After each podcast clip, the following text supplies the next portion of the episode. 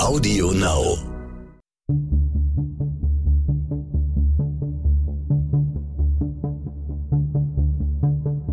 Wie überführt man einen Mörder?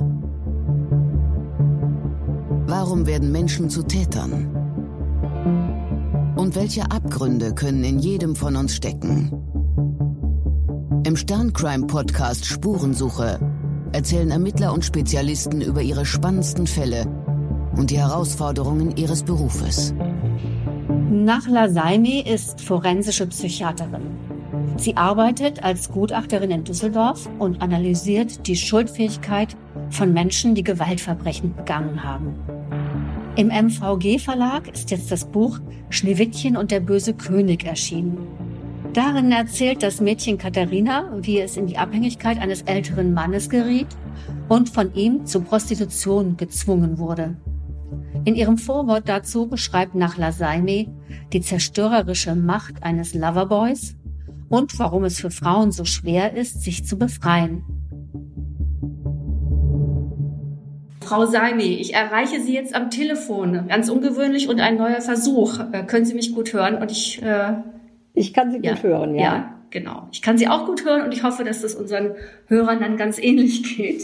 Ja, ich wollte heute gern mit Ihnen über das Thema Loverboy sprechen. Sie sind Gutachterin, forensische Psychiaterin und äh, Sie begutachten die Schuldfähigkeit von Menschen, die Gewaltverbrechen begangen haben. Wie kommt es, dass Sie sich auf dieses Loverboy-Thema jetzt gerade spezialisiert haben? Gut, also ich begutachte Menschen, die Gewaltstraftaten begangen haben im sexuellen und nicht sexuellen Bereich, sowohl zur Schuldfähigkeit als auch im Hinblick auf die Gefährlichkeitsprognose. Das äh, ist also das gesamte Tätigkeitsgebiet. Das heißt, ich äh, habe auch zu tun mit Menschen, die bereits wegen einer Straftat oder wegen Straftaten verurteilt worden sind und äh, die eine Haftstrafe äh, verbüßen oder aber wo auch die Frage ist, ob sie in die Sicherungsverwahrung im Anschluss gehen müssen, also eine Hangtäterschaft besteht. Auch das wird ja gutachterlich geprüft. Und äh, das ist im Grunde mein gesamtes Tätigkeitsfeld. Bezüglich dieser Thematik der sogenannten Loverboys ist es ja so, dass ich Aufträge bekomme, von den Gerichten, von den Staatsanwaltschaften und von den Strafvollstreckungskammern an den Gerichten. Und äh, insofern, wenn ich einen solchen Auftrag bekomme, sei es zur Frage der Schuldfähigkeit oder sei es eben zur Frage der Gefährlichkeitsprognose, also der Wiederholungswahrscheinlichkeit, dann bekomme ich solche Fälle entsprechend zugeschickt. Sie haben gerade einen schönen Begriff benutzt, Hangtäterschaft. Können Sie das mal ein bisschen erläutern? Ja, was man unter einer Hangtäterschaft äh, versteht, ist eigentlich kein psychiatrischer Begriff, sondern ein juristischer. Die Juristen verstehen unter einer Hangtäterschaft oder dem sogenannten Hang zu Straftaten eine, wie es heißt, eingewurzelte oder durch Übung erworbene Neigung, fortgesetzt Straftaten zu begehen. Das heißt, wenn Sie ein Verhaltensmuster haben, dass Sie fortgesetzt delinquent sind, dass die Straftaten ein Bestandteil, ein fester Bestandteil ihres Verhaltensrepertoires und ihres Lebensstils sind, dann wird ihnen eine sogenannte Hangtäterschaft zuerkannt. Und diese Hangtäterschaft ist verbunden mit der Vorstellung, dass es eine hohe Wiederholungswahrscheinlichkeit gibt, wenn sie aus einer Haft entlassen werden, äh, weil sie gewissermaßen durch die Strafe allein nicht ansprechbar sind, nicht korrigierbar sind in Bezug auf das schädigende Verhalten sondern die Wahrscheinlichkeit besteht, dass sie es an anderer Stelle irgendwie weitermachen. Das ist dann keine gute Prognose, vermute ich mal. Genau, das ist dann eine ungünstige Prognose, richtig. Mhm. mhm. Vielleicht klären wir zunächst mal diesen Begriff. Was äh, heißt denn eigentlich Loverboy? Das klingt ja auch erstmal so ganz harmlos. Ja, das ist natürlich ein Konstrukt und das ist eine Manipulationsstrategie. Also ähm, ich finde den Begriff gar nicht so glücklich offen gestanden, aber er hat sich in äh, dem Kontext etabliert. Unter einem Loverboy versteht man einen Mann, der äh, ganz überwiegend junge Frauen sich gewogen macht, also dafür sorgt, dass junge Frauen sich in ihn verlieben, dass er der Liebhaber junger Frauen ist, äh, dass er der Verehrer junger Frauen ist, dass es häufig der erste Freund ist oder der erste sexuell erfahrene Freund ist für eine junge Frau oder eine jugendliche oder adoleszente Frau. Und äh, dass er sie an sich bindet und dass es also erstmal eine sehr romantische Beziehung ist, die vorgegaukelt wird, mit dem Ziel, diese junge Frau emotional sehr stark an sich zu binden und sie hörig zu machen und sie dann äh, häufig über eben Verschuldungstechniken in die Prostitution zu zwingen. Und äh, wenn sie dann in der Prostitution angekommen ist, dann wird eben dieses sehr manipulative Spiel aufrechterhalten mit äh, wechselnden Methoden von Zuwendung und von Gewalt. Es gibt ja noch so einen anderen Begriff, der gerade sehr durch die Medien geistert, der Sugar Daddy. Das ist ja ein ganz anderes Konzept. Da äh, wissen Mädchen ja sehr genau, dass sie sich verkaufen. Da ist keine Liebe oder keine Romantik im Spiel. Sind das unterschiedliche Täter, mit denen man da zu tun hat? Ja, das würde ich schon sagen. Das sind unterschiedliche Täter und es ist auch ein unterschiedliches Konstrukt der äh, weiblichen Personen, die damit zu tun haben. Denn beim Sugar Daddy ist es ja ein, wie soll ich sagen, ein Kontrakt auf Gegenseitigkeit. Also man gibt eine Leistung, aber dafür bekommt man materielle Vergünstigungen. Also man bekommt eine schicke Handtasche, man bekommt schicke Schuhe, man bekommt teure Kleidung, Designerstücke. Man wird ausgehalten und äh, das ist eben ein Geben und Nehmen wie so häufig im Leben und das ist ein sozusagen unausgesprochener Kontrakt. Das ist etwas anderes. Also man könnte sagen, dass die Frauen bei der Loverboy-Masche zwar auch mit Sex bezahlen, das aber als irgendeine Form von romantischer Liebe empfinden. Und bei dem Sugar Daddy-Phänomen ist es ein bewusstes sich verkaufen.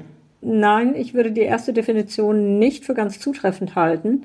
In der ersten Definition bezahlen die ja nicht mit Sex. Man würde ja bei einer romantischen Liebesbeziehung auch nicht sagen, dass man mit Sex bezahlt, wäre ja eine seltsame Definition der ganzen Geschichte, sondern auf Seiten des Täters gibt es gar keine romantische Liebesbeziehung. Auf Seiten des Täters ist es ein naives Geschöpf, das einfach sehr leicht zu manipulieren ist und das einfach ein exzellentes Opfer ist. Der Täter sieht eine junge Frau, ein junges Mädchen, die attraktiv ist, die hübsch ist, äh, die man gut ins Bordell stecken könnte und die sehr naiv ist, sehr gutgläubig ist, sich leicht manipulieren lässt, die sozusagen große begeisterte Augen hat, dass ein erfahrener Mann, der irgendwie imposant auftritt, äh, auf diese junge Frau steht und dass er sich vermeintlich in diese junge Frau verliebt. Und insofern ist es äh, mit der sexuellen Beziehung ja zunächst mal auf Seiten des Opfers, des manipulierten Opfers, auch ein Bedürfnis und auch eine authentische Einbringung sozialer Interaktion oder sexueller Interaktion. Aber auf der anderen Seite ist es eben eine reine Manipulationsstrategie. Und die Frau bezahlt dann auch nicht mit Sex in dem Sinne, sondern wenn sie dann zur Prostitution gezwungen wird, dann ist sie eine Sexarbeiterin, die aber von diesem Geld selber nichts behalten kann, sondern sie ist an einem extrem prekären Arbeitsverhältnis. Sie skizzieren da ja so einen bestimmten Mädchentyp. Also äh, welche Mädchen sind anfällig für solche Verführungen? Äh, sie sagten eben, sie ist attraktiv, sie ist hübsch, aber sie hat eine gewisse Unsicherheit. Gibt es da so Charakteristika, die irgendwie bei den Opfern häufig vorzufinden sind? Naja, also zumindest ist es natürlich so, dass wenn sie noch sehr jung sind im Leben, mh, mm, sie nicht unbedingt über eine so ganz gute Menschenkenntnis verfügen. Sie sind als junger Mensch leichter zu manipulieren. Sie sind als junger Mensch leichter zu beeindrucken, insbesondere durch eine ältere Person, durch eine lebenserfahrenere Person leichter zu beeindrucken. Und äh, besonders leichte Opfer sind natürlich gerade die jungen Frauen und Mädchen, die so in der Spätphase der Pubertät und Postpubertät hängen und die von der sozialen Repräsentanz in der Gesellschaft immer noch nicht als vollwertige Frauen gelten äh, und die auch vom Elternhaus her natürlich immer noch eher so das Kind und das Mädchen sind, aber in ihrem Selbstwertgefühl und in ihrem Selbstwertstreben natürlich gerne erwachsen sein wollen und gerne eine junge, attraktive und auch begehrte Frau sein wollen. Und die Loverboys sind sozusagen die erfahreneren und dadurch, dass sie als erfahrene Männer jedweden Alters, also das, das kann auch 28 sein oder das kann auch irgendwie 48 sein, das ist jetzt egal, dieser jungen Frau vorspiegeln, sie sei ganz toll und sie sei interessant und sie sei ganz einmalig und überhaupt ganz fantastisch und er habe sich verliebt, wird ein Stolz erzeugt und es wird das fragile Selbstwertgefüge, was man eben in der Pubertät und Postpubertät und in der frühen Erwachsenenzeit hat, wird eben dadurch stabilisiert. Äh, man weiß ja eigentlich selber noch nicht so richtig, wer man ist, wie man ist, wo man ist und wie andere Menschen einen sehen. Und dieser fragile Selbstwert wird ausgenutzt als Manipulationsstrategie. Und das wird so geschickt gemacht, dass gerade junge Frauen sich dann sehr in diesen Mann verlieben, äh, auch sehr stolz sind natürlich und er verwöhnt sie auch und es wird sozusagen eine, eine andere Welt vorgeführt, die toll ist, die faszinierend ist. Häufig ist es so, dass der Täter Verständnis heuchelt für Schwierigkeiten im Elternhaus. Es gibt so diese Ablösungsthematik aus dem Elternhaus. Es gibt Stress mit den Eltern. Es gibt Stress mit der Mutter, mit dem Vater. Die Eltern verstehen einen nicht so, wollen einen eingrenzen, wollen einen kontrollieren, wie auch immer. Und der Loverboy ist gewissermaßen der Verständige, der auf Augenhöhe, auf Erwachsenenebene agiert. Und dann wird das Konstrukt gebastelt, dass man ein gemeinsames Leben plant. Und dann wird eben daran gearbeitet, dass die junge Person sich in irgendeiner Weise verschuldet oder zumindest mit ihrer Familie massiv bricht. Also man braucht eine komplette soziale Vereinsamung, um komplette Macht über die Person zu gewinnen. Und wenn das erfolgt ist, dann hängt die Person gewissermaßen in der Falle. Es ist ja ein sehr komplexes Spiel. Also dem Täter wird ja äh, eine unglaubliche Sensibilität äh, wird bei ihm vorausgesetzt, dass er erstens sozusagen an dem Mädchen erkennt, die könnte ein Opfer für mich sein und dann all diese kleinen Mechanismen in Gang setzt, die zu dieser Ablösung von der Familie, zu Isolierung, zu gemeinsamen Geheimnissen und so weiter führen. Was veranlasst denn ein Mädchen oder eine junge Frau, da so sozusagen 100 Prozent drauf einzugehen, bis zu einem Punkt, wo sie sich selber nicht mehr wohlfühlt und trotzdem äh, es nicht wagt, die Familie wieder zu Rat zu ziehen oder um Hilfe zu bitten? Naja, Manipulationen können schon sehr, sehr geschickt sein, muss man sagen. Und Menschen, die andere Menschen gut manipulieren können, haben ja eine sehr logische Form der Einfühlung. Sie haben keine Herzenseinfühlung, aber sie haben ja eine große rationale Bandbreite zu erkennen, wie jemand tickt, worauf jemand anspricht. Und wenn der Krach mit den Eltern erstmal so äh, gezündelt ist, dass böse Worte fallen, dass eine schwerwiegende Zäsur durch die äh, Beziehung zur Familie verläuft, dass man sich richtig substanziell verkracht hat, dass, dass viele böse Worte und Kränkungen gefallen sind, dann ist dieser Weg ja erstmal abgeschlossen.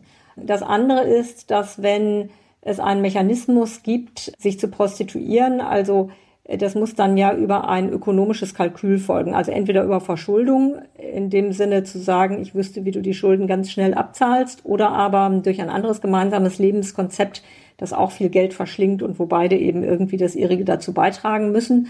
Und dann der Vorschlag gemacht wird, so attraktiv wie die junge Frau ist, äh, die könnte doch in ganz kurzer Zeit ein Vermögen verdienen.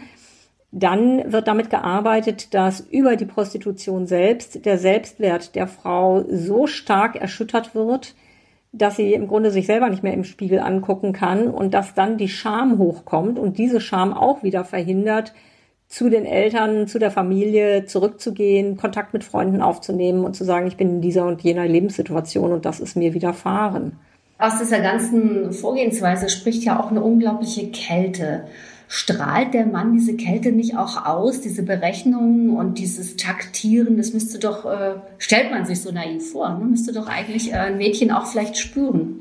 Naja, also ähm, wissen Sie, das sind ja im Grunde sehr, sehr oft Menschen mit einem ganz hohen psychopathischen Anteil, ja. Und Psychopathen haben eben das Talent, dass sie Leute einwickeln. Und zwar nicht nur junge Mädchen, sondern äh, wenn sie mal in den ganz großen systematischen Anlagebetrug reingehen, ja, also die wirklichen großen Profibetrüger, die sind alles Leute mit einem hohen psychopathischen Potenzial. Also da fallen schon ganz andere Leute drauf rein. Es gibt einen ganz bekannten Kriminalfall in Österreich, äh, wo sich die intellektuelle Elite Österreichs damals für die Freilassung eines äh, psychopathischen Serientäters sehr eingesetzt hat, weil sie alle nicht begriffen haben, dass sie einen Psychopathen vor sich haben. Also das muss man schon diagnostizieren können oder ein sehr, sehr gutes und sehr untrügliches Gespür für Menschen haben, aber haben schon erwachsene Leute nicht und das äh, kann man glaube ich, von 17-jährigen jungen Mädchen kaum erwarten. Also die machen das schon sehr geschickt und haben einen sehr oberflächlichen Charme. Das äh, sind dann natürlich im Zweifelsfall auch eher preiswerte Komplimente, wo man vielleicht so im etwas abgeklärteren Lebensalter die Augen rollt. Aber es ist eben schon sehr, sehr, sehr geschickt und mit sehr viel subtilem Einfühlungsvermögen in manipulativer Weise gemacht. Aber dieser Aufwand psychologisch lohnt sich natürlich auch wirtschaftlich für den Täter, nicht? Weil das äh, sind dann beträchtliche Einnahmen, die sie generieren, das ja auch dann zumeist nicht versteuert. Das heißt, da sind große Summen im Umlauf, brutto für netto. Da kann man sich dann manipulativ schon mal ein bisschen Mühe geben. Da ist ja auch eine hohe Gewaltbereitschaft im Spiel. Also äh, dieser Schritt in die Prostitution ist sicher für die äh, jungen Frauen auch ein ganz massiver Akt. Also viele von denen sind wahrscheinlich auch sexuell noch völlig unerfahren und sich dann in dieses Milieu zu begeben und dann auch von fremden Männern angesprochen und auch äh, in sexuellen Kontakt mit fremden Männern zu geraten, das ist wahrscheinlich zutiefst verstörend und läuft sicher auch nicht ganz freiwillig. Ähm, wie funktioniert das?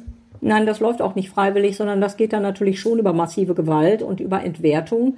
Und die Entwertung äh, nimmt dann rasant zu, wenn man selber psychisch ausgesprochen labilisiert und derangiert ist und unter diesen Verhältnissen sehr leidet. Dann kann man selber als Loverboy noch zusätzlichen Druck ausüben und sagen, du siehst scheiße aus und du bist auch scheiße und äh, schau dich doch mal an. Du bist doch nichts wert, du bist doch nicht mal ein Lumpen, dich will doch keiner. Also dann wird es auch ein massiver psychischer Druck, eine massive psychische Demütigung, aber natürlich auch eine äh, körperliche Gewalttätigkeit, ähm, wenn sozusagen die Compliance, die Mitwirkungsbereitschaft an diesem Gewerbe sozusagen äh, droht, Schiffbruch zu erleiden. Also eine Prostituierte ist ja nur so lange interessant, äh, solange sie ihre Dienstleistung verrichtet und man das Geld abschöpfen kann. Und äh, darum geht es ja letztendlich.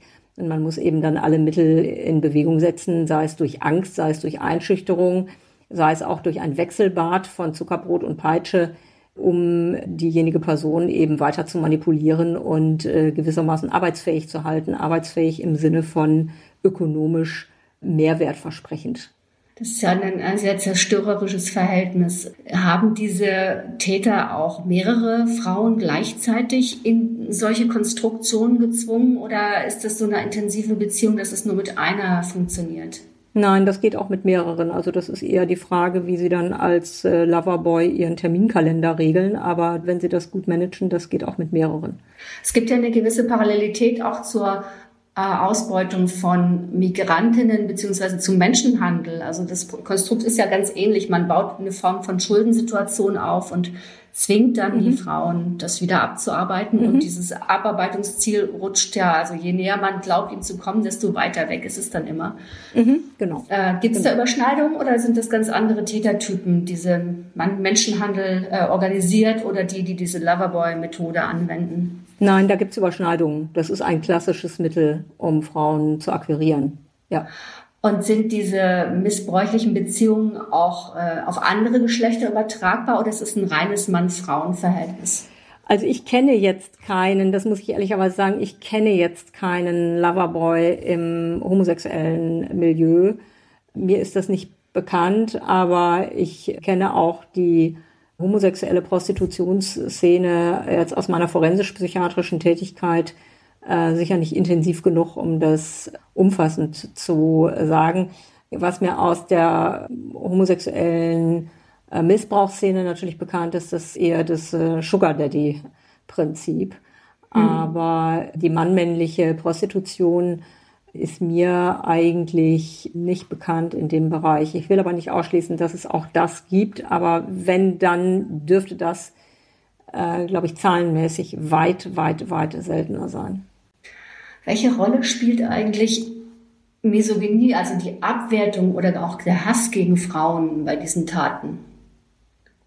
Ja, also wenn man Frauen so behandelt, müssen sie schon eine beträchtliche äh, Missachtung von Frauen haben und müssen Frauen im Grunde als deutlich minderwertige Wesen und Kreaturen ansehen, weil man sonst einfach Menschen gegenüber sich nicht so verhält. Nicht? Also sie können ja nur Menschen misshandeln aus Überzeugung systematisch, wenn sie diesen Menschen letztendlich ihre Würde aberkennen. Also insofern ist es in dem Fall natürlich schon eine misogyne Grundhaltung und ist eine auch eine, ein Hochmut, nicht? weil ja auf die Frauen und auf die auch Naivität und die Gutmütigkeit und Gutwilligkeit dieser Frauen ja auch sehr herabgesehen wird. Also das ist schon ein sehr bösartiges, sehr zerstörerisches Spiel. In welchem Milieu suchen Männer nach, nach ihren Opfern?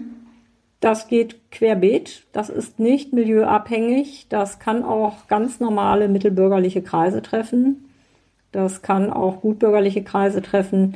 Das ist nicht entscheidend. Entscheidend ist, dass sie auf eine junge Person stoßen, die einen fragilen Selbstwert hat, die in so einer Findungs- und Suchphase ist und die sich äh, von zu Hause ablöst, ablösen möchte, wo man gut spalten kann, wo man die Familie gegen diese junge Frau aufhetzen kann oder besser gesagt die junge Frau gegen die Familie aufhetzen kann und wo auch die Faszination ist, in eine andere Welt eingeführt zu werden, also vielleicht in eine teure Diskothek, in einen teuren Club, also sie müssen sozusagen sich ja auch irgendwie attraktiv machen. Es muss irgendwie schillernd sein, es muss aufregend sein und es darf das Spiel nicht von der anderen Seite durchschaut werden. Aber das geht in jedem Milieu, das ist nicht spezifisch. Haben Sie denn einen Einblick bekommen, ähm, wie diese Erstkontakte aufgebaut werden? Ja, also die Erstkontakte werden häufig aufgebaut in Diskotheken zum Beispiel oder irgendwelchen Clubs, wo eben Menschen, junge Menschen zusammenkommen, ja auch durchaus mit dem Ziel, sich kennenzulernen oder auch erotische Beziehungen zu knüpfen. Und wo sozusagen ein Stück auch der, der schöne Schein zelebriert wird ähm, und das ja auch zum Spiel dazugehört. Und dann ähm, werden solche Geschichten konstruiert, dass man äh, miteinander eine gemeinsame Lebensperspektive aufbauen will. Man will äh, irgendwie gemeinsam was auf die Beine stellen, also sei es, was weiß ich, gemeinsam ein Hotel gründen oder ein Restaurant gründen oder gemeinsam irgendwie bei jungen Mädchen gerne beliebt ein Pferdeponyhof oder eine Pferdezucht, wenn es etwas größer sein soll. Und das heißt, das Konstrukt ist, dass man eine, eine tolle gemeinsame romantische Zukunft aufbaut und dass man dafür aber Geld braucht. Und dass dann der jungen Frau vorgegaukelt wird, dass sie natürlich auch Geld sozusagen aufnimmt, auch etwas investiert, in diese gemeinsame Beziehung natürlich auch investiert. Und wenn dann die junge Frau irgendwie sagt, nee, ach, das weiß ich nicht, ich habe ja nur so ein kleines Sparbuch und ich habe noch keine Arbeit und nee, das möchte ich eigentlich nicht, dann wird sofort emotional gekontert, bin ich dir nicht wichtig? Ach so, ich dachte, du würdest mich lieben. Ich dachte, wir wollten eigentlich gemeinsam alt werden. Das heißt, es wird ganz übel auf so einer emotionalen Klaviatur gespielt. Und äh, das wird so lange gemacht, bis man sozusagen die junge Frau rumgekriegt hat, dass sie zumindest substanziell ihre eigenen Sparguthaben äh, schlachtet, aber im Zweifelsfalle eben einen Kredit aufnimmt. Jetzt kann man sagen, jemand, der keine Arbeit hat, kann auch keine Kredite aufnehmen, aber dann wird eben was gefaked, ja. Dann kennt man einen coolen Freund, der macht einem das. Das ist kein Problem, ja. Da kennt man wieder, den jemand kennt und dann werden gefälschte Papiere besorgt, ähm, mit denen man dann zur Bank geht. Natürlich nicht die junge Frau alleine, sondern das wird natürlich wegen der Lebenserfahrung, versteht sich, vom Loverboy akribisch begleitet. Und äh, dann wird ein Kredit aufgenommen. So, und dann ist man in der Schuldenfalle drin. Dann muss man sich überlegen, wie zahle ich das jetzt ab? Und irgendwie mit den 120 Euro Taschengeld von Fatih, wo man sich auch gerade von getrennt hat, wird das nicht gehen. Das heißt, man muss Geld verdienen. Und dann wird so diese Idee installiert, weißt du, wie du ganz schnell richtig viel Geld verdienen würdest. So. Und dann kommt man auf die Prostitution. Finden diese Kontakte auch im äh, sozialen Netzwerken statt? Also es ist bestimmt äh, auch eine gute Form der Anbahnung, wo man erstmal nur chattet und jemanden irgendwie dann versucht im realen Leben zu treffen. Ja, ich habe jetzt keine Zahlen dazu. Also da müssten Sie sich in der Tat auch ans ähm, sozusagen Kriminologische Institut wenden. Aber das ist natürlich so, dass in den sozialen Foren äh, der Markt dafür viel größer ist weil sie einfach geografisch nicht mehr an die Opferakquise gebunden sind, sondern sie können das hochanonym erstmal einleiten und können bundesweit agieren oder auch darüber hinaus. Und das ist natürlich eine gute Testphase, auch die Manipulierbarkeit der Zielperson zu checken. Könnte man vielleicht sagen, dass Jugendliche heute über so viel Freiheiten verfügen und sich so stark auch der Kontrolle der Eltern entziehen können, dass sie das auf eine Art auch überfordert? Ja, ich denke, das Problem ist nicht präsent genug und ich halte das für ganz wichtig, dass man an den Schulen über dieses Phänomen eindringlich aufklärt. Also im Bereich Sozialkunde, im Bereich der Aufklärung, im Bereich der Politik- und Gesellschaftswissenschaften. Ich glaube, dass es wirklich an Schulen dringend implementiert werden muss, dass man dieses Thema auf dem Schirm hat.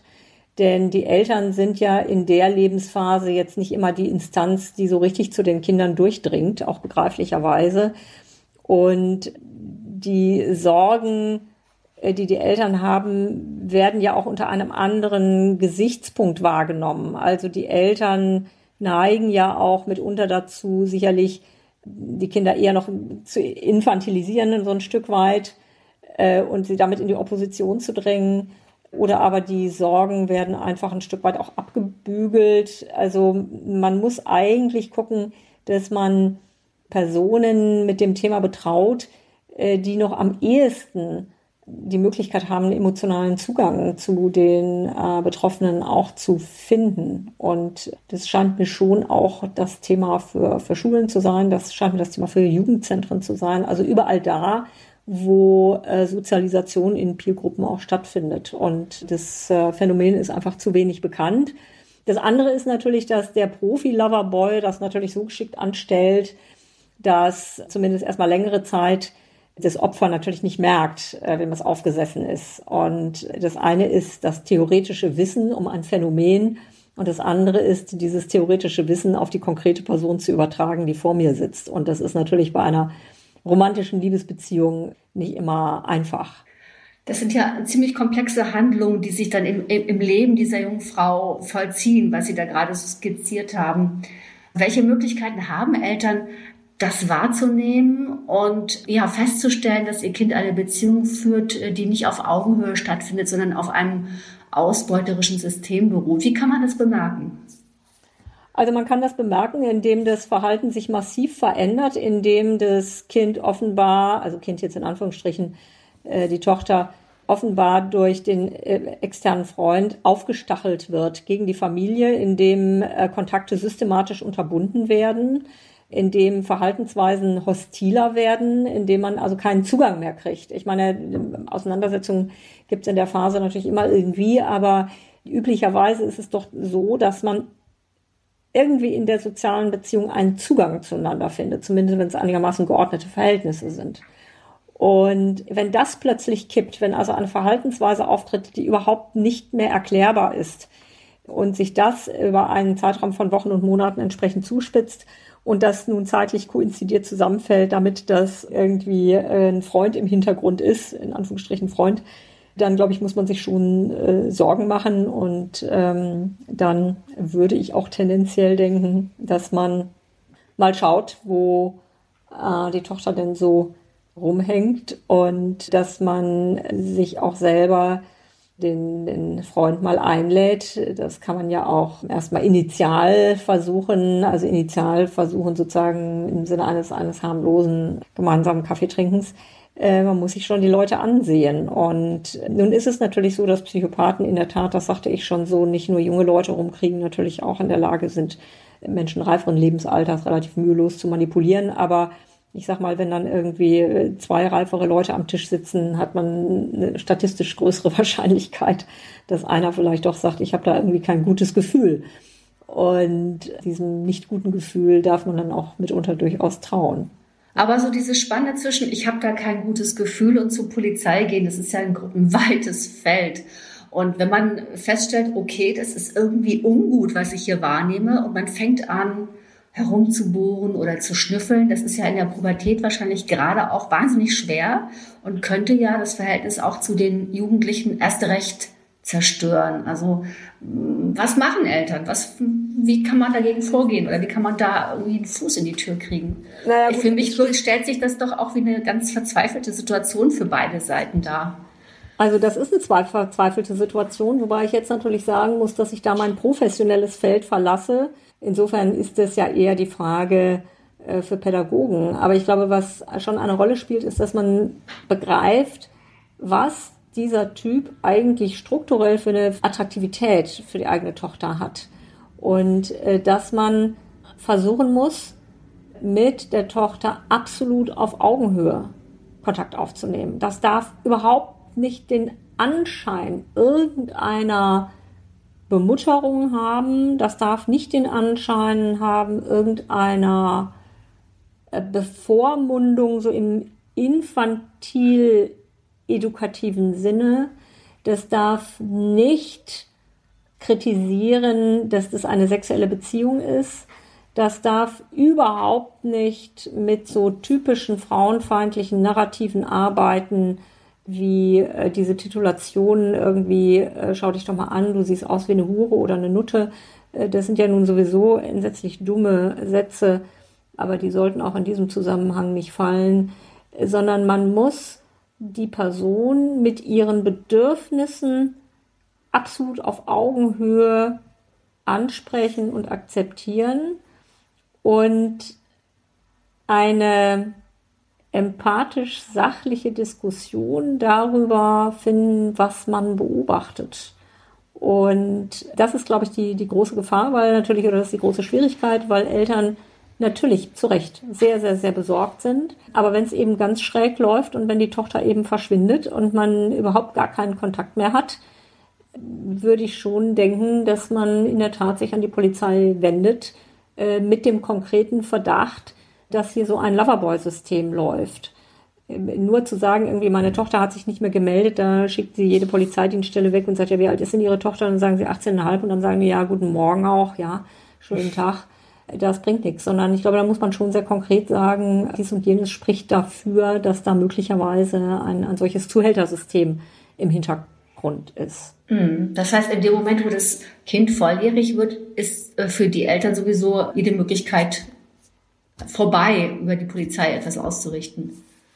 Ja, also ähm, zumindest ist es so, dass sie ja ähm, keine Aufenthaltskontrolle mehr in der Weise haben, sondern man muss, glaube ich, schon vermitteln, das Ganze sind ja hochkriminelle Kreise. Das muss man schlichtweg einfach sagen. Das ist ja nicht sozusagen, Tochter hat einen komischen Freund, sondern das ist massiver Menschenhandel, das ist Zwangsprostitution. Das muss man einfach so sehen. Das ist Zwangsprostitution, das ist Schwerkriminalität.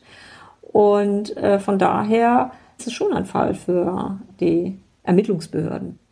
Wie kommen denn junge Frauen, Jugendliche aus diesem Moment der Abhängigkeit wieder raus?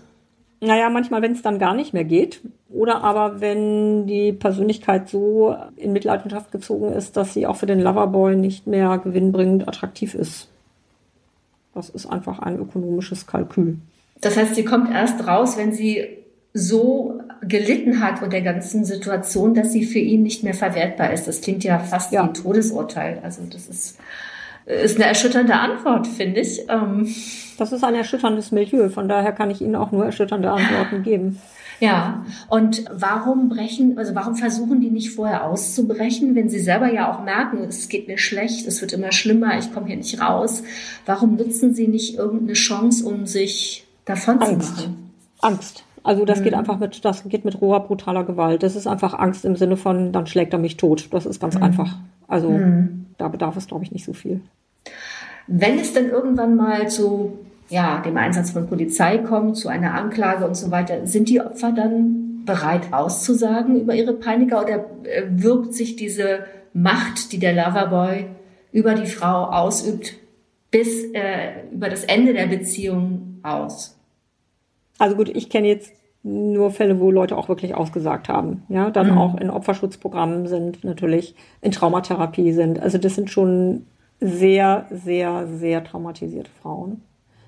Und persönlich kenne ich jetzt nur Fälle, wo eben dann auch sehr ausführliche Zeugenaussagen gemacht wurden. Und das ist wirklich, wenn Sie etwas über prekäre Arbeitsverhältnisse lernen wollen, dann kann man sich mit dem Thema befassen. Da weiß man dann, was prekär ist.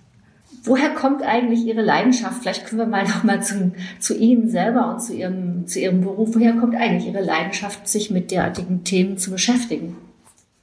Also, mh, mm, nun kann man sich ja selber nicht auf den Kopf gucken.